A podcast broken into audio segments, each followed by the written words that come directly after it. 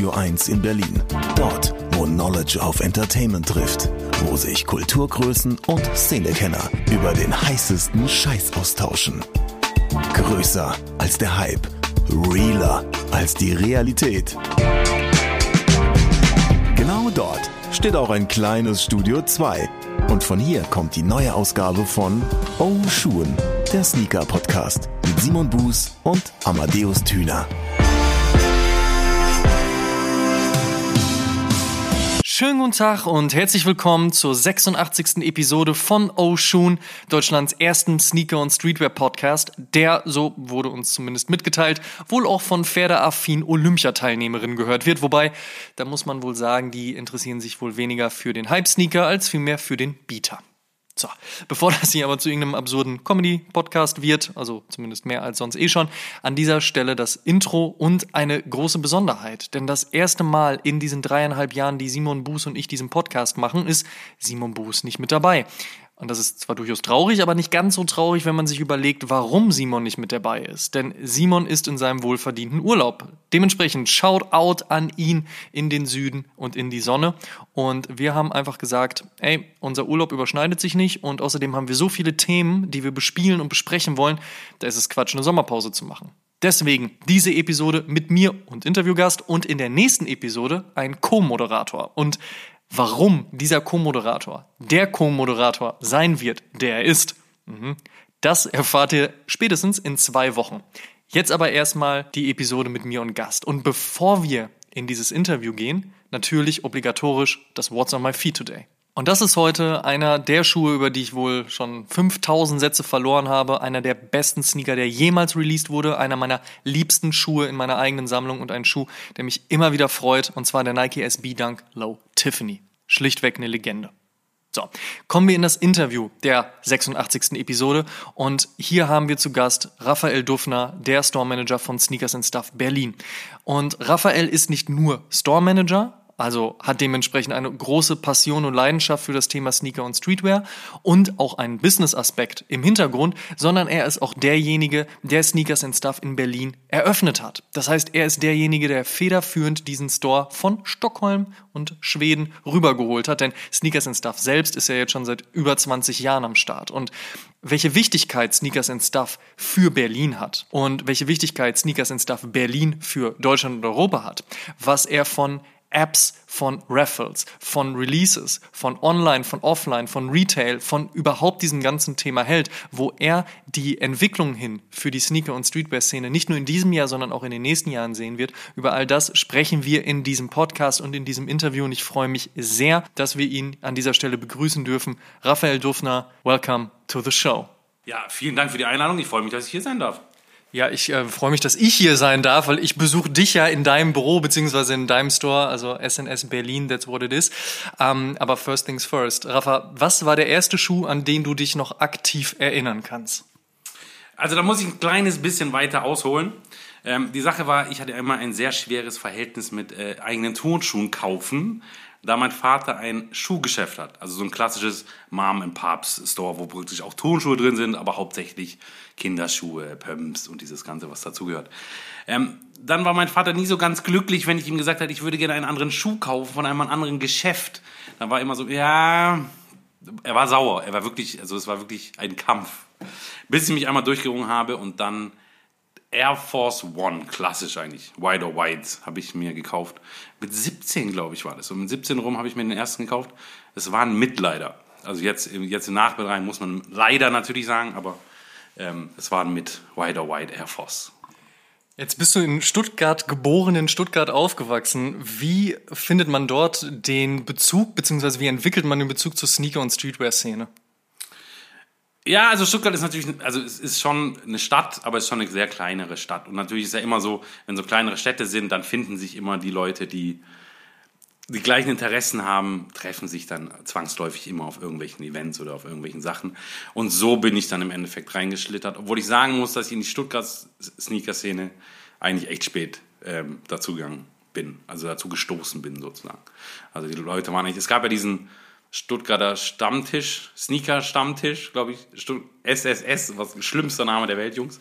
Ähm, die kenne ich auf jeden Fall, die ganzen Jungs, aber ich war nie Mitglied des Stammtisch zum Beispiel. Und das war eigentlich im Endeffekt so die Core-Szene, würde ich sagen, was ging. Plus natürlich mit der Base, die ganzen Amis und die ganzen Sachen, was dann natürlich auch in Stuttgart immer sehr präsent war, dass die ganzen Jordans und so weiter. Gerade dadurch, dass die Amis halt auch in der Ecke stationiert waren, war der Einfluss seitens Hip-Hop einfach schon sehr, sehr groß für Stuttgart und Umgebung.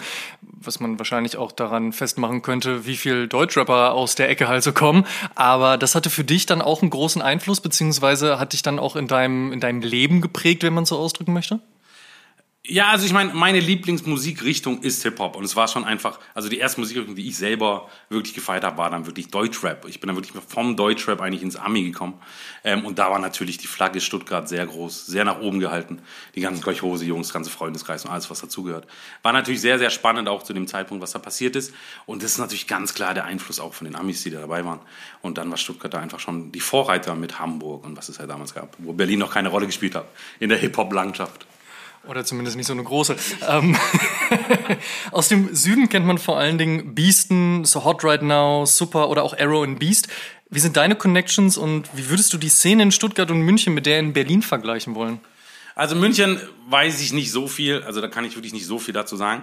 Ähm, Stuttgart ähm, natürlich hat super, wo er reingekommen ist äh, in die Stuttgarter Szene, schon eine Benchmark gesetzt für Stuttgart, weil das war im Endeffekt, wir hatten keinen Sneakers, so wir hatten Footlooker, wir hatten Snipes, ähm, no disrespect, aber so richtig Core-Sneaker-Szene ähm, gab es keine Anlaufstelle. Und das wollte im Endeffekt Froggy damit schaffen, mit Super, dass wir wirklich eine Anlaufstelle haben für die ganzen Jungs, die da reingekommen sind. Da hat auch direkt angefangen, ein sehr guter Freund von mir, Baller, hat da angefangen zu arbeiten und somit war die Connection schon immer sehr, sehr nah. Das heißt also im Endeffekt immer noch befreundet, immer noch die Connection da. Das heißt also kein Disrespect, wie du es eben so schön gesagt hast, obwohl du jetzt mittlerweile seit, was, fünf, sechs Jahren schon in Berlin wohnst? Sind fünf Jahre jetzt, also im Dezember sind es wirklich fünf Jahre. Ähm, ein halbes Jahrzehnt in Berlin. Ich hätte es nie für möglich gehalten. Ich wollte auch wirklich nie nach Berlin, aber das ist eine andere Geschichte. Ähm, immer noch Freunde. Also natürlich immer, wenn ich runtergehe, gehe ich zum Super, besuch den, besuch Froggy und alle weiteren. Baller arbeitet ja leider nicht mehr da, aber es ist schon immer sehr schön, dann Froggy auch zu besuchen, der auch wirklich einen guten Job da unten macht. Aber was würdest du sagen? Gibt es Unterschiede zwischen dem, dem, Süden und dann der Mutterstadt Berlin oder sind die Unterschiede in der Sneaker- und Streetwear-Szene gar nicht so groß? Es ist schon ein Riesenunterschied, weil, also man muss natürlich schon sagen, dass Stuttgart meistens ein paar Jahre einfach hinterher vom Trend ist, wenn du jetzt die Modesachen zu Berlin vergleichst. Also du siehst in Berlin schon den Fortschritt ein bisschen an Mode ist schon besser da, weil es einfach eine größere Stadt, eine pulsierendere Stadt ist als Stuttgart. Also in Stuttgart muss man schon sagen, unter der Woche ah, ab 8 Uhr wird es jetzt dann ein bisschen nicht mehr so viel los, was in Berlin ja einfach nicht gilt. In Berlin kannst du ja wirklich immer weggehen oder konnte man immer weggehen. Ähm, genau, irgendwie so auf jeden Fall in der Art. Und das ist, merkt man natürlich auch in der Mode und alles weitere. Also ich meine, wir hatten ja auch mal Fashion Weeks in Berlin oder wir hatten mal Bread and Butters. Ähm, aber das ist alles natürlich ähm, Vergangenheit. Man sieht aber, also Stuttgart, wie gesagt, es ist schon noch dörflicher einfach und äh, dadurch ein bisschen modemäßig ein bisschen hinterher. Trotzdem wird es natürlich eine sehr pulsierende Szene auch, was Sneaker angeht. Aber eben halt auch immer noch geprägt ein bisschen von Snipes und Footlooker. Also das darf man halt einfach nicht vergessen. Weil wenn du eine Sneaker-Tour machst in Stuttgart, musst du eigentlich auch zu Footlooker und Snipes, weil das die Sneaker-Stores sind. Sonst bist du ganz schnell durch. Du hast es gerade eben schon angesprochen, jetzt fünf Jahre Berlin. Ähm, für viele bist du halt einfach natürlich der Typ von Sneakers and Stuff, aber was viele nicht wissen, ist, du hast ursprünglich mal bei Kicks angefangen. Richtig. Ähm, also Kicks war im Endeffekt, also ich habe irgendwann ähm, studiert, was ganz anderes, Tourismuswirtschaft habe ich studiert. Ähm, danach bin ich vom Studium zurückgekommen und dann habe ich mir gesagt, okay, wo will ich denn jetzt so hingehen und was ist denn wirklich die Passion oder wo ist die Direction, wo ich hin will. Und da war natürlich Turnschuh sehr naheliegend. Ich hatte schon eine Einzelhandelsausbildung, also war die Entscheidung dann ja auch nicht ganz so schwer. Ähm, und dann hat Kicks in Stuttgart aufgemacht. Und da habe ich gesagt, okay, ich bewerbe mich drauf. Froggy hat mir eine schöne Empfehlung geschrieben und dann bin ich bei Kicks gelandet in der Eröffnung. Da haben wir den Store zusammen geöffnet. Ähm, und das war auf jeden Fall so der erste Schritt für mich beruflich in die Sneaker-Szene, würde ich sagen. Was war das Spannendste für dich, was du in der Zeit bei Kicks gelernt hast? Ja, also ich glaube, bei Kicks habe ich gelernt, wie man mit Resellern umgeht, vor allem. Also, weil da ist natürlich auch der asiatischen Reseller, ähm, die polnischen Reseller sind jetzt nicht so aktiv, in, aber die Amis natürlich, weil die, die Amis sind halt einfach Amis, die versuchen dann da natürlich auch dann ein bisschen da mitzuspielen. Und da lernt man dann schon mit denen umzugehen, wie sie im Endeffekt wollen, was sie wollen, wie man am besten mit umgeht, weil es sind ja keine Feinde oder irgendwas. Das finde ich ja immer so ein schlimmes äh, Bild, das man hat. Es sind natürlich auch Kunden für uns und es sind natürlich auch ganz normale Leute, die auch Geld zu uns bringen. Und deswegen muss man auch mit denen ganz normal respektvoll umgehen, wenn der Respekt natürlich zurückkommt. Das ist natürlich ein gegenseitiges Geschäft. Das hat man auf jeden Fall gelernt. Und natürlich auch, wie man dann so Hype-Sachen dann wirklich Store, Store-wise umgeht. So, ich hatte natürlich Coinbouts davor als Kunde, aber dann natürlich dann als Verkäufer oder dann praktisch als dem, der den Laden dann leitet in dem Moment, ist natürlich eine ganz andere Herausforderung. Und das ist der Unterschied wirklich, was ich sagen würde. Dann bist du von Kicks in Stuttgart zu SNS nach Berlin gegangen. Wie hat sich das entwickelt? Wie kam es überhaupt dazu? Ja, ich erzähle jetzt immer gerne, weil ähm, Leute, wenn ich fragen, wie bin ich an den Job gekommen, dann sage ich immer Instagram. Weil im Endeffekt, also ein Kollege von mir, ich war in Stuttgart, war nicht mehr ganz so glücklich bei Kicks, ähm, weil es einfach nicht voranging und nicht so weit, ich wurde nicht so entwickelt oder so gefordert, wie ich es gerne hätte. Ähm, dann hatte sich es ergeben, dass meine Freundin schon in Berlin war und äh, zwei gute Freunde von mir auch hier waren. Und der eine hat gesagt, hey, hat irgendwie auf Instagram gesehen, hey, SNS eröffnet in Berlin und hat gesagt, hier, schreib, schreib Eric. Und dann hat er mir eine Nachricht formuliert und ich habe sie einfach an Eric geschickt. Moment, du hast Eric persönlich geschrieben? Persönlich auf Instagram angeschrieben. Ganz klassisch, wie man das äh, damals gemacht hat, 2016. Äh, einfach in die DM geslidet bei Eric und habe gesagt, hey Bruder, wie sieht's aus? Ich hätte gerne einen Job bei euch. Ähm, und er hat gesagt, lustigerweise hat dann wirklich geantwortet, am selben Tag noch, und hat gesagt, hey, wir sind gerade im Prozess, schreib mal Axel. Dem habe ich dann eine Bewerbung zugeschickt, ja, und dann hat er mich angerufen und gesagt, komm mal nach Berlin zum Bewerbungsgespräch. Und ich so, ja, okay. Das, ich glaube, er wusste nicht, also er ist, ich glaube, er wusste nicht, wie weit Stuttgart und Berlin wirklich voneinander entfernt ist, weil er ruft so an und sagt, ja, also morgen bin ich noch in Berlin, kannst du vielleicht kommen? Und ich war so, ja, weiß ich nicht, ich muss gucken. Und dann bin ich habe ich zu Ende gearbeitet bis 20 Uhr, bin ins Auto gestiegen und bin nach Berlin gefahren. Zum Glück konnte ich bei meiner Freundin damals noch übernachten. Ähm, und dann sind wir, bin ich zum Gespräch gegangen, zum Bewerbungsgespräch. Und es war wirklich verrückt, weil einfach, ich habe kaum geschlafen, ich bin die ganze Nacht durchgefahren, habe ganz wenig geschlafen, dann bin da hingekommen und dann haben wir das zusammen gemacht und es war echt sehr, sehr, sehr erfrischend. Das muss man wirklich von Anfang an sagen. Was glaubst du denn, was ihn dazu bewogen hat, dich dann einzustellen? Vor allen Dingen auch dann als Store Manager, weil ich meine, das ist ja jetzt keine irgendwelche Position. Du hast ja nicht einfach nur irgendwie so ein bisschen dann im Laden mitgearbeitet, also no disrespect natürlich, aber du hast ja schon diesen Laden dann auch in Berlin halt eben aufgemacht und auch eben groß gemacht. Ja, also groß gemacht würde ich jetzt nicht so behaupten, weil das würde mir, also es, das sagst du, ich sage. Das ist okay. Dann, äh, ich freue mich, das zu hören, auf jeden Fall. Es war auf jeden Fall eine sehr, sehr spannende und interessante Phase. Warum sie sich am Ende für mich entschieden haben, also ich habe gehört, es war ein, ein, Zweikampf ganz am Ende. Ich wurde dann noch weiter, dann musste ich nach Schweden fliegen, da musste es auch mit Peter trinken gehen, das ist auch eine Phase. Mhm. Du musst auf jeden Fall ins Restaurant mit Peter gehen und dann werden so Fragen links und rechts gestellt, der Klassiker, äh, ob ich wirklich was äh, kann oder nur scheinheilig hier so tue. Tu. Und das auf jeden Fall... Ähm, da wurde ich dann einfach genommen, glaube ich. Ich weiß nicht, warum am Ende sie sich für mich entschieden haben. Weil ich Charisma? Keine Ahnung. Sag du es mir, Bruder. Ich habe keine Ahnung. Also, was ich selbst sagen, ist, ist wirklich, schwer, ne? Nein. Sorry. Ja, also ich meine, ich bin auch schon wirklich qualifiziert für den Job gewesen. Also das darf man natürlich nicht vergessen. Ich habe wirklich den Scheiß gelernt. Ähm, und ich glaube auch, dass ich tief genug in der Sneaker-Szene drin war und auch genügend Wissen für Sneakers wirklich habe, damit ich auch meinen Mitarbeitern noch was beibringen kann. So, weil ich mache den Scheiß ja auch schon ein paar Jährchen. Das stimmt. Ein paar Jährchen länger sogar machen das halt aber eben schon Peter und Eric. 1999 wurde SNS gegründet, also vor mehr als 20 Jahren, wie gesagt, von Erik äh, Fagerlind und Peter Jansson in äh, Stockholm. Der Background von Sneakers and Stuff war immer natürlich Turnschuhe, ist klar, aber natürlich auch Basketball und Hip-Hop. Das ist ja auch das, wo die beiden, also Erik und Peter, halt herkommen. Ähm, ist für die Zeit natürlich nicht unbedingt ungewöhnlich, ne? 1999. Ich glaube, da gibt's viele Stores, die gerade eben aufgrund dieser Liebe und dieser Passion halt eröffnet haben. Aber SNS hat das trotzdem noch weiterhin in der DNA verankert. Also auch ganz klar ähm, zu sagen, so, das ist das, was uns auszeichnet, was uns wichtig ist, was wir auch nach außen repräsentieren wollen. Wo würdest du sagen, ist trotzdem der Unterschied zwischen SNS und anderen Stores, respektive, wo glaubst du, ist das Besondere bei Sneakers and Stuff? Also ich glaube, ähm, Peter und Eric waren wirklich ähm, zum richtigen Zeit am richtigen Ort mit der richtigen Leidenschaft dass die beiden sich sogar auch getroffen haben, ist schon was sehr, sehr Schönes. Man darf sagen, also Stockholm ist jetzt auch nicht so bekannt für Sneaker-Culture und das Ganze. Und die beiden waren wirklich Vorreiter in, in Stockholm oder in ganz Schweden eigentlich. Das muss, kann, man, kann man nicht anders sagen. Die beiden, dass die sich getroffen haben, dass die zufälligerweise auch im gleichen Store gearbeitet haben und sich dann getroffen haben und dann das entwickelt haben, ist schon eine sehr, sehr schöne Geschichte. Ich glaube auch dadurch kommt ein bisschen so der Unterschied, dass sie wirklich dann diesen Store eröffnet haben und Eric sagt immer, sie haben es am Anfang gar nicht so als Business gesehen, sondern als Leidenschaft, als Passion-Projekt, ähm, was man dann gemacht hat. Ich, und das ist, glaube ich, die Passion ist immer noch da bei den Jungs, was wirklich sehr, sehr schön zu sehen ist. Der Hunger ist vielleicht ein bisschen verloren gegangen, aber die Passion ist noch da.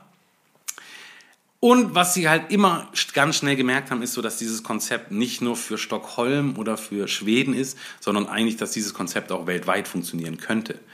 Ähm, der ganz, ganz große Vorteil, glaube ich, sie haben 99 oder 98 eigentlich schon ihre Webseite gelauncht. Was wirklich zu dem Zeitpunkt wirklich, wirklich sehr respektvoll, dass man gedacht hat, okay, das ist, sollte man machen, das ist der nächste Schritt. Und das war wirklich ähm, gute Weitsicht, würde ich sagen, von den Jungs. Ja, könnte man sagen. Gute Weitsicht.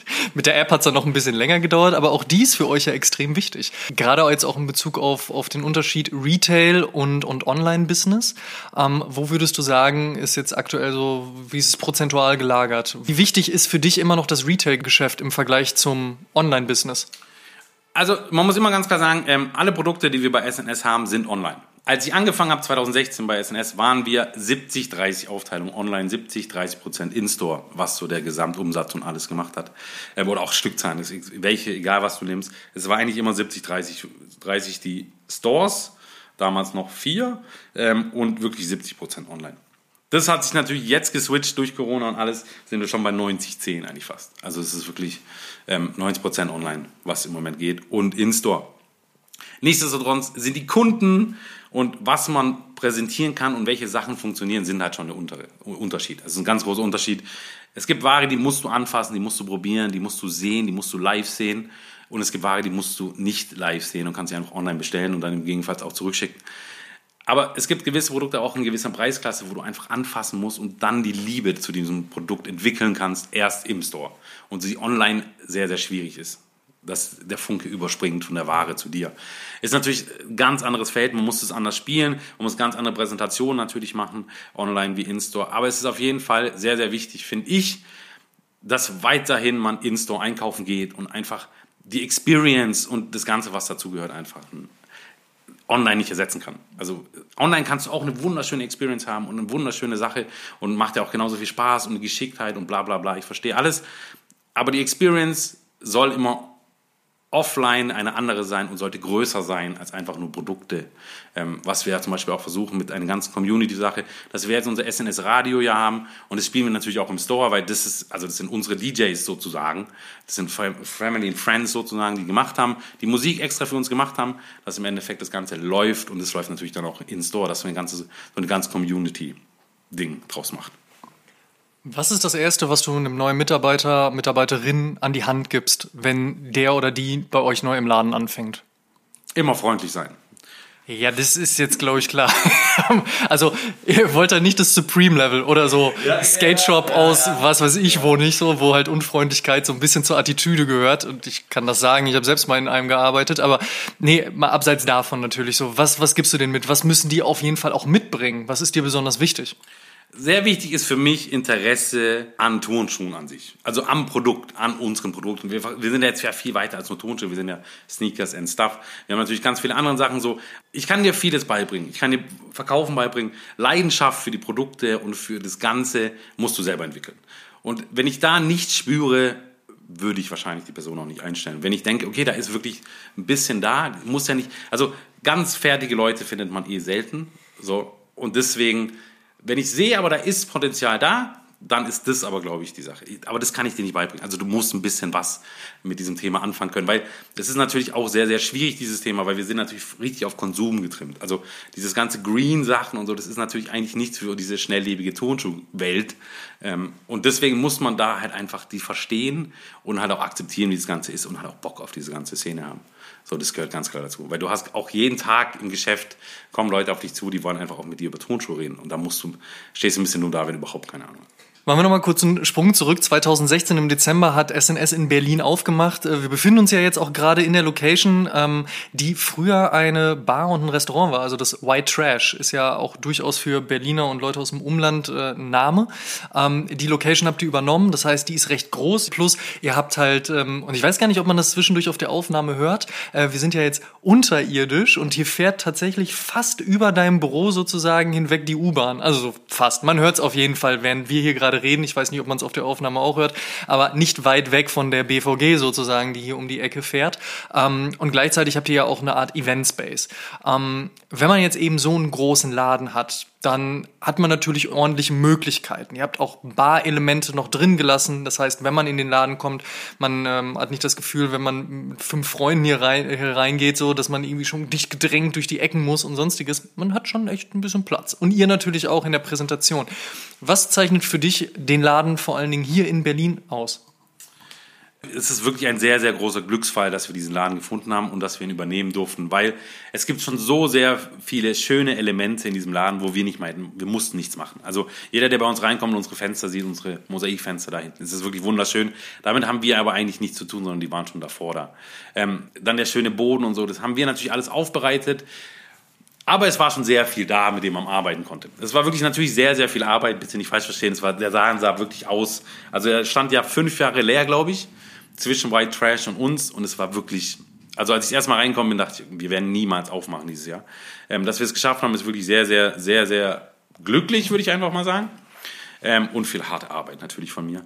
Ähm, und das, also es ist immer sehr, sehr, sehr wichtig. Unsere Designerin ist immer sehr wichtig, dass man Elemente der Stadt nimmt und auch Elemente, die der Laden schon hat. Deswegen war für uns von Anfang an klar, okay, wir haben da eine Bar, was braucht man eben in, einem Geschäft, im einzelnen Geschäft? Eine Kasse. Okay, dann bauen wir einfach die Bar zur Kasse um, weil die liegt schon perfekt, man hat perfekten Blick nach draußen, so, das ist einfach wunderschön und dieses Element willst du ja nicht einfach rausreißen. Weil es natürlich eine Geschichte, es gab natürlich auch eine Geschichte schon vor ähm, White Trash, was dieses Gebäude gemacht hat und es ist sehr, sehr schön, das zu sehen, dass diese ganze Geschichte, die da drin hängt, ähm, wir weiterleben wollten. Und deswegen die Elemente genommen haben, verbessert haben und im SNS-Way äh, präsentiert haben und erneuert haben, sozusagen, dass wir trotzdem einen bunten, schönen Store haben und trotzdem ähm, die alten Elemente man trotzdem noch sieht. Wer auch alle Informationen hochkommt, der sieht, in, in der Mitte des Ladens ist so eine Steinmauer, steht Quinn drauf. Das soll angeblich, bitte, ich habe nie was gefunden, aber es soll angeblich der erste Irish Pub in Deutschland gewesen sein deswegen haben wir den Schriftzug auch noch drin gelassen. Also White Trash hat ihn auch drin gelassen, aber wir haben ihn wirklich bewusst drin gelassen, weil wir wirklich wollten, dass die Geschichte weiterlebt. Wir befinden uns ja gerade in Berlin Mitte. Wir sind spuckweit vom äh, Firmament, von Soto, von Kicks, von Civilist. Ich habe bestimmt noch irgendwas vergessen gerade, aber es ist alles fußläufig. Das heißt, man kann eine sehr, sehr schöne Runde hier laufen und einfach so die Torstraße plus dann Alte und Neue Schönhauser einmal hoch und runter und dann hat man gefühlt in ein paar hundert Metern eigentlich alles, was man in Berlin so braucht. Ohne jetzt natürlich vernachlässigen zu wollen, dass wir auch noch ein bisschen was im Westen haben oder ein bisschen was in Kreuzberg oder natürlich in Friedrichshain und so weiter. Aber du kannst natürlich einfach mal kurz in diesem echt recht großen Berlin dich in Mitte absetzen lassen und dann innerhalb kürzerer Strecken einfach alles finden, was du so brauchst. Ne? Das hat natürlich schon einen enormen Vorteil. Ähm, erlebt ihr das auch in eurer Kundschaft? Beziehungsweise wie sieht's aus mit Touristen und genereller Laufkundschaft? Ist das wichtig? Macht das einen großen Teil für euch aus? Oder habt ihr Leute, die gefühlt sowieso einmal die Woche reinkommen, wo man die Gesichter schon kennt, wo man weiß, ah, da ist er wieder? Also natürlich, ähm, wir haben schon Nachbarn hier drumherum, die auch regelmäßig zu uns reinkommen und auch vom, vom Prenzlauer Berg ganz viele Leute, die hier wirklich leben. Ähm, es ist aber natürlich so, dass wir auch ganz viele Touristen haben. Also Touristen kommen wirklich ganz gezielt zu uns. Man sieht, sie laufen mit ihren Handys vor unseren Laden und kommen dann uns rein. Also bei uns ist ja im Endeffekt hier das Ende fast der Tour. Also im Endeffekt, wenn du zu uns kommst, fängst du entweder die Tour an oder hörst fast auf, weil du natürlich dann die anderen Läden eigentlich dann auch abgreifen kannst. Wir haben aber wirklich einen sehr, sehr großen Teil an Touristen jeden Tag. Also ist ja, ich würde ja auch nichts anderes machen, wenn ich irgendwo in die Stadt gehe, gehe ich erstmal in den Sneaker Store abchecken. Das machen natürlich ganz viele dann auch. Gibt es denn irgendwelche absurden Geschichten äh, aus diesem Laden? Ich meine, innerhalb von fünf Jahren, da muss sich ja schon so das ein oder andere aufgetan haben oder der ein oder andere, der hier reingelaufen ist. Ich meine, die Promi-Dichte in Berlin ist ja auch groß. Gibt es da so Stories? Ähm, also was ich lustig fand, welche Geschichte ist, so das ist ähm, ein amerikanischer Künstler gewesen, Walker Flocker Flame kam rein. Und er kam natürlich mit Entourage rein und dann, also ich durchgedreht hat. Nur so rumgelaufen, das will ich, das will ich, hier, das brauche ich XL, das XXL und nur so rumgelaufen und alles so auf, auf äh, den Tresen geschmissen und wie so, ah, nice, okay, der macht, äh, der hat wirklich Bock drauf, der hat wirklich zu shoppen, die, die Kollegen, die ganze Entourage hat Sachen reingeschmissen und so und dann haben sie Cash natürlich gezahlt, so wirklich, also es war glaube ich eine 4000 Euro Rechnung und so, die haben Cash gezahlt. Und dann haben wir so am Ende gefragt, hey, Walker, können wir vielleicht ein Bild für Instagram machen? Und er so, no discount, no picture. That's the deal. Und läuft raus. Und wir stehen so da.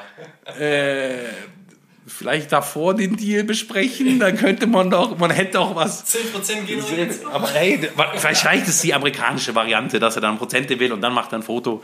Vielleicht ist es der Deal gewesen. Ich weiß nicht, ich kannte die Regel leider nicht ähm, und somit ist er leider, leider rausgelaufen. Ansonsten würde ich wirklich sehr, sehr lustige Geschichten, was ich immer gerne erzähle, ist, ähm, als es damals The Ten gab, ich weiß nicht, ob du dich daran erinnern kannst. Ja, also, also ganz, ganz dunkel kann ich mich daran erinnern. So ganz dunkel Also war da mal was. kleiner Moment in der So ein ganz kleiner Moment, genau. So Virgil hieß der, glaub ich. Ja, genau.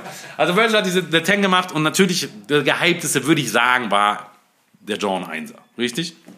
So. Ähm, das war ja noch so der, also da ist ja Campouts sind relativ gestorben und es waren ja nur noch Raffle zu diesem Zeitpunkt. Es war eine ganz komische Phase eigentlich. Und wir haben die verraffelt. Nike hatte den Übermoment, dieses ganze Installation war alles wirklich überkrass. Dann waren die zwei Tage Pickup für den, äh, für den John 1er. Und Leute rufen natürlich dann immer an, weil sie sagen, sie können nicht kommen, sie können nicht bla bla bla. Und also es gibt wirklich sehr, sehr viele Leute, die rufen an und erzählen mir irgendwas. Und ja, ich kann halt leider nicht jede Story nachverfolgen, deswegen glaube ich den meisten einfach nicht. Ähm, oder ich kann einfach nicht, ich kann keine Ausnahme machen. Ich glaube ihn, aber ich kann keine Ausnahme machen. Dann ruft einer an und sagt, hey, er ist im Krankenhaus, er hat einen Fahrradunfall, er liegt im Krankenhaus mit einem gebrochenen Bein. So. Und morgen, also ein Tag wäre noch gewesen zu Pickup, ob wir denn irgendwas machen können. Und ich sag ihm, hey, es tut mir wirklich leid. Aber wenn du nicht in den zwei Tagen kommen kannst, du persönlich auch niemand irgendwie voll macht, dann kann ich dir den Schuhleiter nicht geben. Du musst persönlich kommen. Am nächsten Tag sehe ich einen mit Krücken in den Store humpeln. Und ich so, hi. Der so, ja, ich habe mich selber gerade entlassen beim Krankenhaus, damit ich den Schuh hole. Und ich so, Mann, ich freue mich ja für dich so. Aber glaubst du nicht, dass die Gesundheit wertvoller ist, als sich selber zu entlassen vom Krankenhaus, wenn der Arzt vielleicht noch sagt, bleib vielleicht noch einen Tag da. Also ob der Schuh es am Ende wert war, ich hoffe, er kann ihn tragen, ich hoffe, er hat, er ist glücklich immer noch. Aber das fand ich eine sehr lustige Geschichte, wie der wirklich reinkam, schweißgebadet, in den Krücken kam er reingespaziert und hat dann einfach diesen Schuh gekauft. Und war der glücklichste Mensch der Welt. In Must Be the Shoes, oder wie war das damals? Richtig. Ja, genau. Oh Mann, ey. Ähm, wir haben, um mal auf dieses Brick-and-Mortar-Geschäft zurückzukommen, sprich also Ladenlokal, wir haben mit Kith in Paris zuletzt einen Laden gehabt, der, das kann man wahrscheinlich so sagen, einfach Maßstäbe gesetzt hat. Aber egal ob jetzt irgendwie Megastore oder so ein Konzeptladen, eine Boutique oder so der Mom-and-Pop-Store, da ist der physische Laden natürlich einfach eine Erscheinung. Und du hast es eben auch schon erzählt, ne, was für euch von SNS Berlin einfach relevant und wichtig ist. Hm, Jetzt wenn du dich selbst nochmal so ein bisschen umschaust, was sind so die Läden und Stores, bei denen du und auch weltweit natürlich, du bist ja auch viel unterwegs, sagen würdest, boah, das gefällt mir richtig gut und die haben ein tolles Konzept oder das haben die cool umgesetzt? Was ich immer, immer liebe, wenn ich in der Stadt bin, wo Dover Street Market ist. Wenn ich Dover Street Market sehe, gehe ich immer rein, weil er eh nie gleich aussieht. Es ist eh immer anders. Aber das finde ich schon ein Konzept. Also allein, wenn schon der Security kommende Garçon anhat, ist es schon eine andere Erscheinungsbild, als wenn Security draufsteht. Ähm, das ist natürlich schon sehr, sehr viel schöner. Und halt natürlich die Welten, die sie ganzen haben. Also von High Fashion bis wirklich zu Streetwear. Diese ganzen Welten, die verschmelzen in diesem Laden, finde ich sehr, sehr interessant. Und natürlich auch haben sie eine krasse Portfolio, was die Marken angeht. Also die haben ja das Krasseste eigentlich. Ähm, und das liebe ich schon sehr, sehr. Plus diese minimalistischen Designs, die sie eigentlich meistens haben. Das ist schon sehr, sehr, sehr mein Favorite. Ähm, Kid in Paris habe ich leider nie gesehen. Also ich war leider persönlich noch nie da. Jeder, der da war und auch mein, Store, äh, mein Kollege praktisch, der Store Manager aus Paris, der hat gemeint, wow. Also wirklich, auch die Bilder sind ja wirklich wow. Also das ist ja wirklich überkrass. Ich war in L.A. schon bei Kith. Ähm, der war okay, war schon auch nice, weil die natürlich das gleiche Konzept und so immer durchziehen. Und in New York war ich, aber da war gerade die Umbauphase. Ist schon, schon ein unfassbares Niveau. Also das kann man leider nicht anders sagen. Wenn wir jetzt nur über Sneaker und Streetwear sprechen, sprich über dieses Kulturelle auch, welche Stadt besuchst du dann am liebsten? London ist schon, London ist schon, also vor Brexit war es London auf jeden Fall. Jetzt weiß ich nicht mehr, ob ich es weitermachen würde. London hat mir schon sehr, sehr viel Spaß gemacht. Also London war immer sehr, sehr schön. Paris, finde ich, macht schon auch Spaß, aber die Franzosen, also es ist nicht die freundlichste Stadt jedes Mal, wenn man vor allem kein Französisch spricht. Das ist, glaube ich, dann ein bisschen mehr tricky. Frank aber Paris ist natürlich auch eine übertrieben schöne Stadt. Ähm, aber Streetwear-Land ist nicht so krass in Paris. Also da ist schon London, finde ich schon noch mal krasser. L.A. oder so, L.A., New York ist natürlich ein anderes Level teilweise. Aber europatechnisch gesehen, um jetzt mal da zu sprechen, würde ich sagen, London ist unschlagbar, in, was Streetwear angeht in, in Europa. Was würdest du sagen? Amsterdam? Nein. Ich bin ja großer Amsterdam-Fan, aber ich liebe London natürlich auch. Paris hat auch ein paar schöne Ecken. Ähm, schwierige Frage. Ich glaube, ich würde auch mit London gehen. Also zumindest habe ich nur gute Erinnerungen daran. Immer wenn ich hingefahren bin und äh, geflogen bin, besser gesagt, und ähm, die verschiedenen Läden ausgecheckt habe. Ich finde die haben ja auch sehr, sehr viel Starkes schon in der Vergangenheit aufgebaut, wenn du überlegst, allein was Offspring so gemacht hat ne, und auch heute noch macht. Ja, und, oder auch zum Beispiel äh, Slam City Skates als einer der ersten, ersten europäischen Skate Stores, die natürlich dann auch ähm, ja, Hand in Hand mit Nike SB über die Jahre hinweggegangen sind. Also da ist schon, schon echt viel auch natürlich kulturell. Aber ansonsten, ne, also ich müsste ja lügen, würde ich nicht hier Amsterdam auf jeden Fall auch nochmal nennen. Ne? Das ist klar. Oder Berlin natürlich. Also Berlin darf man natürlich nicht vergessen. Berlin ist wirklich, also europatechnisch gesehen, schon krass aufgestellt. Also was Street Hat gut aufgeholt auf jeden wirklich. Fall. Wirklich. Also was Tonschulen und so angeht, haben wir wirklich eine sehr, sehr schöne Dichte. Das kann man wirklich nicht Und ich finde halt auch, und du hast ja auch mit Stores wie Overkill und Soulbox beispielsweise auch zwei Läden, die auch über die Ländergrenzen hinweg bekannt sind. Ich meine, klar, Civilist natürlich auch so als, als Skate Store, aber so als reiner Sneaker Streetwear Store mit Overkill und Soulbox auf jeden Fall zwei Aushängeschilder. Definitiv. Also die haben ja beide wirklich äh, unfassbar einen guten Job gemacht und machen immer noch einen sehr, sehr überragenden Job. Was Mark dann mit Overkill macht, ist ja sensationell. Und dann auch Soulbox ist natürlich auch überkrass. Also die Geschichte, was die beiden auch geleistet haben für Berlin und für die Tonschutzszene allgemein in Deutschland, ist unumstritten, würde ich sagen. Also das sind Pioneers. Wir haben natürlich immer das altbekannte Problem, gerade bei den ganzen Hype-Releases, macht man sie online und über die App. Da freuen sich die Menschen, weil natürlich jeder die Möglichkeit hat, auch wenn er nicht in einer großen Stadt wie beispielsweise Berlin wohnt, aber es kann natürlich dann durch, äh, durchaus mal dazu führen, dass auch gebottet wird. Zumindest ist das ja immer das Hauptargument, wenn man mal ein L gezogen hat, dann sind es ja immer die Bots. Wenn man dann aber Campouts macht oder meinetwegen Store-Releases, dann schließt du wiederum die Leute aus, die halt eben nicht in der jeweiligen Stadt wohnen. Na, also es ist halt immer irgendwie Fluch und Segen. Was man macht, man macht es falsch. Du als Store-Manager, was bevorzugst du denn? Also ganz klar Online-Raffles. Also ganz klar Online. Also so, so weit ich liebe es natürlich auch Campouts zu machen. Ich habe früher auch an Campouts teilgenommen.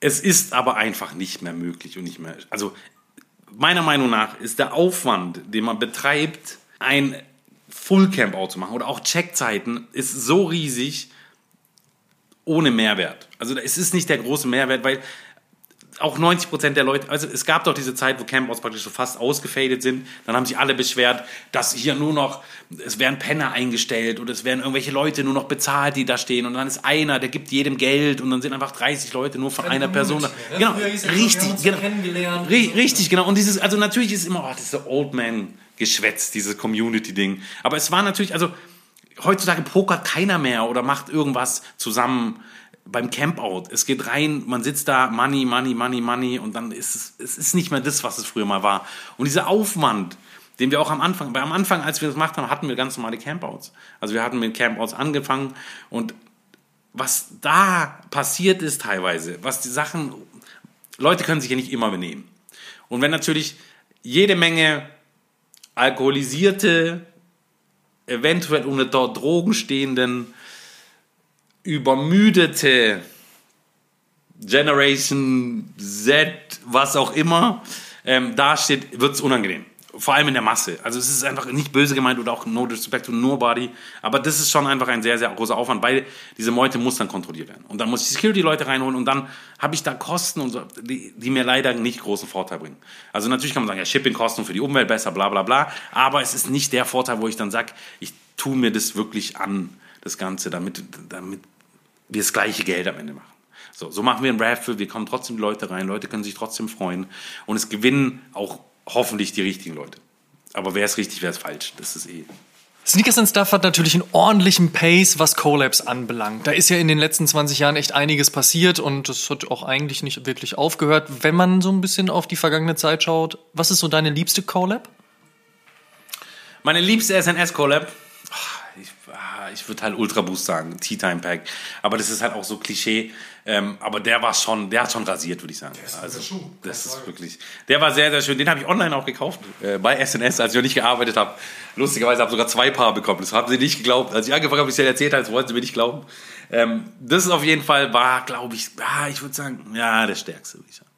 Meiner Meinung nach, mein beliebtester ist leider Ultra Boost, würde ich sagen. Auch wenn er sehr beliebter ist und eine sehr obvious Antwort, aber das würde ich sagen. Und was steht so in Zukunft an?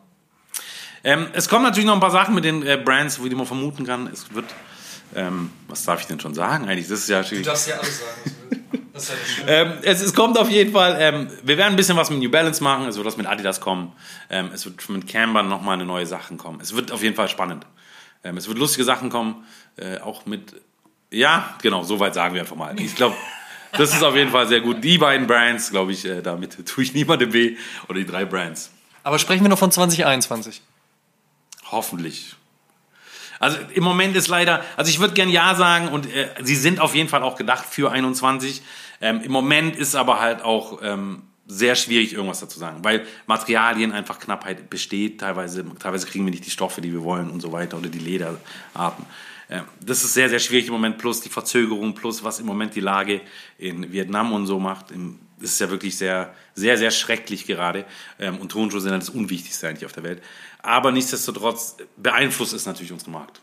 Ja, das beeinflusst jetzt nicht nur diese Collabs, sondern das beeinflusst ja generell auch Lieferungen. Ne? Wir sehen ja gerade auch die Problematik, dass halt Sachen einfach verspätet ankommen oder nur teilweise, manchmal so, manchmal so. Also von daher ist das ja auch gerade etwas, was uns auf jeden Fall auch noch wahrscheinlich ein paar Monate mitnehmen wird, oder?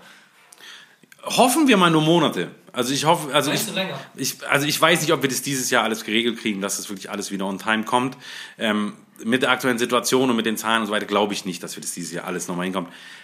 Es ist ab nächst, Anfang nächstes Jahres, glaube ich, rechne ich eigentlich eher mit, dass alles wieder normal on time kommt und alles dann wirklich so kommt. Es ist wirklich im Moment eine sehr, sehr schwierige Situation teilweise, weil einfach Schuhe, wir wissen selber nicht, ob die Schuhe kommen oder nicht. Also wir hoffen, es wird auch bestätigt von den gewissen Brands und dann kommt teilweise nur die Hälfte an. Dann ist natürlich auch UPS auch ein bisschen überfordert. Also, oder nicht UPS, natürlich auch DHL, Hermes und wie sie alle heißen. Ähm, die sind natürlich alle ein bisschen, also nicht überfordert, aber sie sind natürlich schon gut ausgelastet, sagen wir doch mal so. Und dann kann es natürlich sein, dass vielleicht jetzt Nike rechtzeitig wegschickt, aber dann bei UPS einen Tag länger hängt. Und bei Release-Schuhen, wenn sie einen Tag vor Release kommen sollen, dann ist es halt sehr, sehr ungünstig, weil wir dann den Release nicht machen können, wir die Schuhe nicht haben, uns wird, weiß Gott, was vorgeworfen und wir haben den Schuh noch nicht mal da gehabt und wir können einfach nichts machen, weil wir einfach, wir warten selber auf das Produkt. Und es ist sehr, sehr schade, weil natürlich Leute freuen sich, äh, Leute kommen rein, fragen, was ist los und wie so, ja, wir haben keine Antwort drauf und es ist leider die Wahrheit, weil wir es wirklich nicht wissen. Also wir warten immer noch auf White Oreos. Vierer. Das ist was, wie lange her? Drei Wochen? Vier Wochen her der Release? Ähm, und es heißt immer noch, sie sind unterwegs. Auf welchem Teil dieser Welt weiß ich nicht, in welchem Suezkanal sie feststecken oder weiß ich auch nicht, aber es, sie sind nicht da. Und es tut mir halt leid und es ist auch sehr, sehr schade, weil es natürlich auch wirklich ein Umsatz ist für den Store und ich gerne diesen Schuh rausgeben möchte an die Leute, weil das vor allem ein Schuh ist, so der sollte auch wirklich am Fuß sein. Also das ist wirklich ein Schuh, den will ich draußen auf der Straße sehen. Und schade einfach, dass es nicht geht. Dann lass uns doch noch mal eine kleine Runde Cop or Drop spielen an dieser Stelle. Es gibt ja genügend Turnschuhe, über die wir uns hier unterhalten können, aber ich habe so zwei, dreimal rausgepickt, wo ich gerne mal wissen würde, wie deine Meinung dazu ist. Also zum einen natürlich rein persönlich, rein subjektiv, was sagt Raphael Dufner über diesen Schuh? Und auf der anderen Seite natürlich vielleicht auch ein bisschen der Insight, so wie hast du die Leute äh, im Store erlebt, wie war die Resonanz auf den Schuh, wobei man jetzt beim ersten und beim zweiten wahrscheinlich äh, so ein bisschen in die Zukunft gucken muss oder eigentlich muss man da auch gar nicht über Resonanz reden, weil da ist schon eh klar, um was es geht. Fang an mit dem Nike Air Jordan 1, Travis meets Fragment. High wie low. High wie Low. John High ist ja vorbei, der Release. John Low kommt noch. Nur damit man ungefähr weiß, wo man sich befindet. Ähm, High war wirklich sehr, sehr, sehr verrückt. Also ich habe wirklich, ich bin auf Instagram Pause gegangen in diesem Zeitraum, weil äh, meine DMs waren ein bisschen anstrengend. Es war ein bisschen sehr, sehr anstrengend. Ähm, auch meine WhatsApp und so waren leider sehr, sehr voll. Ähm, es tut mir auf jeden Fall leid an alle, die ich nicht geantwortet habe. Wir bauen deine Telefonnummer auf jeden Fall nochmal in dieser Infobeschreibung oder im Podcast ein, damit alle dir auf jeden Fall weiter auf den Sack gehen können. Bitte unbedingt, unbedingt. Es hat auf jeden Fall sehr viel Spaß gemacht. Ähm, aber es ist wirklich verrückt zu sehen, wie der Hype-Level nochmal ein Unterschied ist zu allem eigentlich, was davor dieses Jahr, glaube ich, da war. Also ich glaube, dieses Jahr war kein Schuh da, der nur ansatzweise dieses Hype-Level erreicht hat. Das muss man auch sagen, dieser Schuh war, glaube ich, dieses Jahr auch der einzige Schuh, der 100% Pickup-Rate hatte bei uns. Also da wirklich, also es war 16 Uhr am zweiten Tag, war alles weg. Und wir reden davon, es waren wirklich ganz wenig Paar. Nur noch am, äh, am zweiten Tag da. Leute sind reingekommen. Leute haben ihre Urlaube abgebrochen, sind extra hergefahren und sind wieder zurückgefahren. Leute aus Frankreich sind wieder hergetravelt und so. Das ist wirklich sehr, sehr verrückt. Was dieser Schuh wieder ausgelöst hat, sehr, sehr, sehr, sehr lustig. Sehr, sehr interessant auch. Ähm, weil es eben schade ist, weil man im Endeffekt gesehen hat, der Fragment Dunk, der davor kam, lief ja nicht ganz so gut. Und eigentlich finde ich Fragment den krasseren Designer als Travis. Das fand ich einfach ein bisschen schade zu sehen. Der Schuh an sich ist aber ein guter Schuh. Also er ist wirklich, die Farben sind Bombe. Ähm, das Leder ist wirklich schön geworden. Die Verpackung, alles drumherum. Es ist ein sehr, sehr schönes Produkt. Ein rundum gutes Produkt. Ähm, leider finde ich persönlich zu wenig Stückzahlen. Ähm, finden, glaube ich, viele. Finden viele, glaube ich. ähm, zu wenig Stückzahlen, ähm, aber trotzdem ein sehr, sehr guter Schuh. Und beim Low?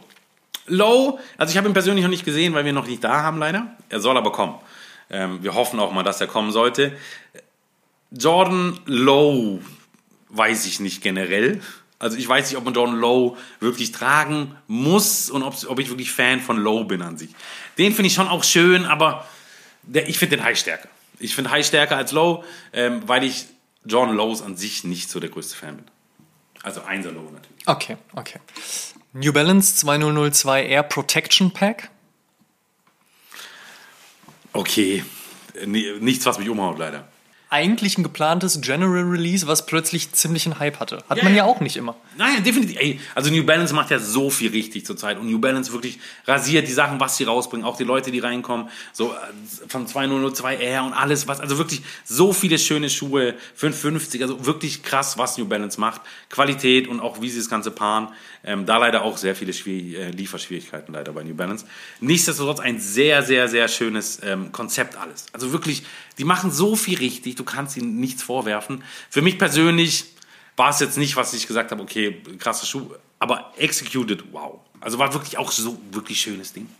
dann lass uns doch über Ambush sprechen. Was hältst du von den Nike Dunk High Ambush? Also die Farbe jetzt war ein bisschen laut, war ein bisschen arg, quietschig laut. Ähm, Fandst du Volt lauter als das Pink? Ja, gute, gute, gutes Argument, gutes Argument. Äh, Blau fand ich gut. Wirklich, also ich meine jetzt auch der ähm, quietschgrün-gelb, schönes Leder an sich. Kostet auch 179 Euro natürlich, das darf man nicht vergessen. Ähm, dafür sollte man auch wirklich gutes Leder eigentlich auch fordern, fast. Ähm, ich bin kein Fan, dass der Swoosh hinten raussticht. Weiß ich nicht, das fühlt sich, ich gucke immer, ich mache da die ganze Zeit rum dahin, an dem Swoosh, und das mag ich nicht. Ähm, ja, ähm, gut, dass, also ich finde es gut, dass sie was macht mit Nike und dass diese Kollabo weitergeht und dieses Ganze und drumherum, finde ich, hilft es auch Nike, weiter nach vorne zu kommen. Ähm, an sich sind es nichts für mich, sind aber auch mehr Women's-Schuhe, würde ich fast sagen. Wir hatten es gerade schon von New Balance. Ähm, was sagst du zum 550 ALD, beziehungsweise zu all dem, was Emile Dor halt mit der New Balance gemacht hat? Krass krass. Also, er, also da wirklich vieles richtig in ganz vielen Sachen und es war schon ein sehr, sehr starker Schuh. So an sich die Silhouette ist stark äh, und er hat nochmal ähm, das i-Tüpfelchen draufgesetzt, würde ich sagen. Und einfach wirklich krass. Also wirklich, da kann ich viel dazu sagen, wirklich sehr, sehr schön gemacht, sehr gut executed. Schöne Materialien, also gutes Ding, sehr, sehr gutes Ding. Und last but not least, der zweite Para SB Dunk. Ja, ich habe ihn auch noch nicht live gesehen. Ich weiß nicht, ob es mir, also ich hatte auch neulich eine Diskussion im Store, ähm, ob der erste oder zweite besser ist, also sozusagen. Harter, harter Kampf. Harter Kampf, oder? Was würdest du sagen? Sagst du eins? Ist schwierig. 2018 war das schon mein liebster Schuh des Jahres. Ich trage ihn bis heute unfassbar gerne. Ich mag ihn sehr, sehr gerne. Er hat eine sehr gute Historie und er ist halt einfach clean und hat dann die Elemente. Jetzt ist es ja ein bisschen geswitcht. Der Schuh per se ist ziemlich laut, was natürlich auch gut zu Nike SB passt. Und ähm, ich tue mich zwar bis heute immer noch schwer damit, ob ähm, Skateboarding olympisch sein sollte oder nicht. Ist das cool? Ist es nicht cool? Aber auf der anderen Seite finde ich es cool, dass Pete Parra als niederländischer Künstler halt eben so viel machen konnte und der Schuh ja auch so ein bisschen dazugehört. Ähm, nichtsdestotrotz einfach ein richtig, richtig guter Schuh. Wenn du mich jetzt aber fragst, ob eins oder zwei, ich glaube, ich tendiere ein bisschen zu eins, aber es ist ein harter Kampf. Ich würde auch eins, glaube ich, sagen. Also ich finde, also gut, vielleicht liegt es auch an meinem Alter, dass man eher schlichtere Schuhe besser findet und Elemente und Details besser findet als so überlaute Schuhe. Ähm, was ich sehr, sehr nice finde, immer finde ich, dass man sieht, wer sie gemacht hat. Also egal eins oder zwei, du guckst diesen Schuh an und du hast sofort, du weißt, wer es gemacht hat. Da gibt es keine Diskussion, weil so, die ID passt so rein. So, das ist wirklich sehr, sehr krass. Ich finde eins, also eins trage ich auch wirklich sehr oft ähm, ist auch ein sehr, sehr ähm, schöner Schuh, weil es eben sehr schlichter Schuh ist, aber trotzdem, jeder, der weiß, der weiß. Weißt du, so, du siehst. Ähm, ich hoffe, beim 2 ist das Leder ein bisschen besser. Ich weiß nicht, ob du das Leder schon Also bei der R1er so, ich trage ihn und es ist wirklich so viel Falten, wie ich vorne hatte, ich schon lange nicht mehr bei dem Dank, wie bei dem. Was aber natürlich, ich weiß, wir hatten auch schon mal darüber geredet, du sagst, gehört dazu und man muss sie tragen und es ist alles schön Ey, ich habe ich hab letztens, ich habe wirklich letztens eine Message bekommen, ne? Instagram-Message von wegen so, Amadeus, benutzt du Sneaker Shields in deinen, in deinen Dunks? Weil du hast ja vorne kaum Creases. Und ich war so, äh, Moment, das macht ein bisschen das Foto und ein bisschen die Bearbeitung des Fotos. Da sind schon Creases. Die müssen Creases haben, die müssen Falten haben. Überleg mal, wie ein Air Jordan 3 aussehen würde, würden da keine Falten drin sein. Also, man sollte die Schuhe schon tragen und ich finde, Sneaker Shields sind mit einer der schlimmsten Erfindungen der letzten 20 Jahre. Aber ey, das Leder könnte durchaus ein bisschen besser sein. Richtig, ich will ja nicht viel, weißt du, ich will ein bisschen besseres Leder. Das ist ja nicht viel. Aber Sneaker Shields, um Gottes Willen, bitte, bitte, bitte, bitte. die danach Bitte. wenn die Namen Ähm, bei mir persönlich zumindest noch nicht. Ich hoffe auch wirklich nicht, weil, also ich weiß nicht, aus welcher Hölle das erfunden wurde, so, aber das ist wirklich, also ein Schuh, es sollte nie, niemand sollte Shields benutzen. davon. Weil es ist ein Schuh, bitte benutzt die richtig und du verlierst Teile dieses, des Schuhs, machst du kaputt mit dem Shield. Und das macht doch gar keinen Sinn. Nur für ein bisschen Creasing, komm mal. Ey, abseits davon, dass die ja auch unfassbar unbequem sein sollen. Ne? Also wenn ich mir so diese Berichte darüber durchlese, muss das ja scheiße unbequem sein. Und warum ziehe ich denn jetzt einen Turnschuh an, der nicht bequem ist? Also Das geht mir irgendwie auch nicht rein. Also ich meine, wo soll der Fuß denn hinknicken? Also wo, wo, wo, wie, wie willst du denn wirklich laufen? Was passiert? oder zur Seite? Ja, natürlich kannst du auch so laufen, aber was, wenn du mal rennen musst? Was passiert denn dann?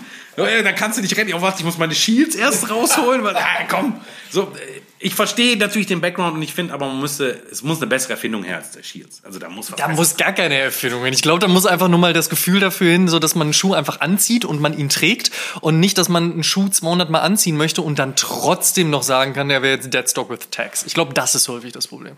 9,5, 9,5. 9,5. Ähm, ja, natürlich hast du recht. Ich bin auch komplett wirklich, es gibt Schuhe, die finde ich auch wirklich schön, wenn sie getragen sind. Es gibt da wirklich ein paar Schuhe, ähm, die einfach leben und dann einfach schöner werden mit der Zeit. Ähm, und da rede ich nicht davon, von diesen ganzen, das muss abblättern und so, sondern wirklich von diesen Sachen, wo es einfach natürlich ähm, vergilbt oder natürlich auch einfach Greases kriegt oder auch einfach Cracks kriegt, die einfach auch wirklich zu dem Schuh dazu gehören. Wenn ich einen Schuh anhab, der 15 Jahre alt ist, dann soll der nicht wie neu aussehen. Das wäre ja ein bisschen komisch. Wie findest du denn den Trend, den es ja auch aktuell immer noch gibt, dass man Schuhe ein bisschen auf alt trimmt? Das heißt also ein bisschen so die Midsole einfärbt und schaut, dass man irgendwie vielleicht auch diese, diese ähm, off-white, creamfarbenen Laces hat, ne? Also mit in Kaffee reinschmeißen und all diese Späße. Also eben von neu auf alt trimmen. Also es muss gut gemacht sein. Also es gibt wirklich, also es gibt Beispiele, da ist es nicht gut gelungen. Ich kann mich da nur erinnern, es gab mal so einen äh, Air Max 90er, der auf alt gemacht wurde. Ist glaube ich auch schon zehn Jahre her. Der hatte so eine vergilbte Sohle, die wirklich katastrophal aussah. Weißt du, es gibt aber wirklich Sachen, zum Beispiel Reebok macht zum Beispiel echt schön, wo es dann wirklich ein schönes, off-whiteigeres, gilbligeres hinkriegt. Die Execution macht am Ende alles aus. Also wenn du es wirklich gut hinkriegst, ähm, oder auch, es gibt ja ganz viele auch diese Customizer, wo wirklich krass ist. Ich meine, deiner ist auch nicht so schlecht geworden äh, auf alt getrimmt. Aber es, gibt, es muss gut gemacht sein. Generell sage ich aber immer, zieh ihn an, hab ihn zehn Jahre, dann sieht er auch so aus. Und dann ist es nochmal ein anderes Ding. Dann hast du nochmal eine andere Beziehung zu dem Schuh, als einen alten Schuh schon so zu kaufen. Ähm, weil er wird ja alt. Also, weißt du, das ist ja natürlich. Ich glaube, was viele Leute auch vergessen ist, dass wenn du einen Schuh jetzt beispielsweise kaufst und zehn Jahre einfach in der Box liegen lässt, er einfach nicht besser wird. Weil ganz im Gegenteil, das Leder beziehungsweise auch der Kleber, der muss ja leben, der muss ja arbeiten. Weil wenn er das nicht tut, dann entsteht halt eben dieser wunderschöne Bröselfaktor und dann holst du einen Schuh zehn Jahre später aus der Box und er fällt dir schon beim Rausnehmen auseinander. Und ich glaube, das vergisst man häufig. Das heißt, Schuhe müssen eben an den Fuß, sie müssen ja auch arbeiten, ne? weil sonst funktioniert die ganze Nummer nicht. Also ich, ich bin echt gespannt, was in zehn Jahren mit den Schuhen passiert, die wir heute kaufen. Oder weißt du, dieses Jahr passiert. Sind, hat sich was verbessert? Weil ich meine, man weiß, ja, 15 Jahre alte Schuhe im Karton gelassen, boah, das wird ist 50-50, ob die noch funktioniert oder nicht. Wie du schon sagst, ich meine, der Weichmacher muss bewegt werden, sondern wenn der nicht passiert, bröckelt dir die Schuhe weg. Und dann kannst du deine Soul Swipes machen, aber du kannst sie noch einfach anziehen. Ich habe leider aber auch viele Leichen im Keller, wo ich noch nie anhatte und bestimmt jetzt 15 Jahre alt sind, die ich noch nicht angefasst habe, äh, weil ich Angst davor habe, dass sie zerbröckeln werden. Nichtsdestotrotz glaube ich, zieht eure Schuhe an, wear your kicks. Das ist doch, glaube ich, immer Clark Kent. Er hatte ja auch nicht ganz unrecht mit. Last but not least, dein liebster Schuh, dein Fave of all time. Es gibt wirklich eigentlich keine Antwort darauf. Es gibt wirklich keine Antwort darauf, weil über die Jahre hat sich die sehr, sehr oft wieder neu entwickelt. Also ich hatte mal, es war mal ähm, der Para 1er Air Max, äh, der Burgundi. der war, das war so wirklich krass, wo ich eigentlich unbedingt wollte. Jetzt ziehe ich keine Einser mehr an. Also Air Max Einsatz ziehe ich nicht mehr an. Ich, das ist einfach, ich habe, glaube ich, zehn Jahre diesen Schuh getragen. Ich kann ihn nicht mehr tragen, er geht nicht mehr in meinen Kopf rein. Ich finde kein Outfit mehr, das dazu passt zu mir. Ähm, und dann muss ich mal leider sagen, dass ich ein sehr, sehr großer Kanye-Fanboy bin. So äh, bekennender. Und ich würde also ich sag einfach mal 700 V2 Static. Das ist eine Antwort, mit der hätte ich jetzt auch nicht gerechnet. Aber ich lasse das wertfrei so stehen. Rafa, vielen lieben Dank, dass du dir die Zeit genommen hast. Ich finde es krass, was du in den letzten fünf Jahren mit Sneakers and Stuff gerade in Berlin auf die Beine gestellt hast. Ich finde, das Ganze fügt sich hier wunderbar ein und ich wohne jetzt seit zehn Jahren hier. Ich behaupte jetzt einfach mal, dass ich mir rausnehmen darf, das sagen zu können. Ähm, von daher, ich komme immer gerne vorbei. Ich unterhalte mich immer sehr gerne mit dir, weil Knowledge ist halt eben auch da. Dementsprechend vielen Dank, dass du die hier an dieser Stelle mit uns geteilt hast. Äh, ich habe zu danken. Vielen Dank, dass du da warst, Amadeus. Ähm, Grüße an Simon und immer wieder gerne. Und damit vielen lieben Dank, dass ihr bei der 86. Episode mit dabei wart. Ihr könnt alle Episoden wie gewohnt kostenlos auf Spotify, Apple Podcasts, Deezer, Amazon Music, Audible, Google Podcasts, Podtail, Podgy und bei all den anderen Streamingdiensten hören und wir würden uns sehr freuen, wenn ihr dem Oshun Podcast und unserem News Podcast O News dort folgt, wo ihr Podcasts am liebsten hört. Schaut auch auf Facebook und Instagram.com slash Oshun Podcast vorbei und interagiert mit uns und der Community. Checkt auf jeden Fall auch die Sneaker-Suchmaschine Sneakerjägers und werdet Teil der Sneakerjägers Germany Community. Sehr freuen wir uns über 5 Sterne und eine positive Bewertung bei Apple Podcasts. Über 350 positive Bewertungen hat Oshun schon und eine Rezension würden wir hier gerne mit euch teilen. It's Size 10 schrieb vor kurzem, super Podcast. Ich freue mich alle zwei Wochen auf die neueste Episode. Simon und Amadeus sind absolut sympathische Dudes, die viel Leidenschaft für ihre Themen mitbringen. Ich kann jedem nur empfehlen, reinzuhören. Vielen lieben Dank. Tut uns eingefallen und supportet die Podcasts und erzählt mindestens einem Freund oder einer Freundin, die sich für Sneaker und Streetwear interessiert von uns. Show some love. Dankeschön. Wir hören uns in der nächsten Episode wieder. Bis dahin, macht's gut.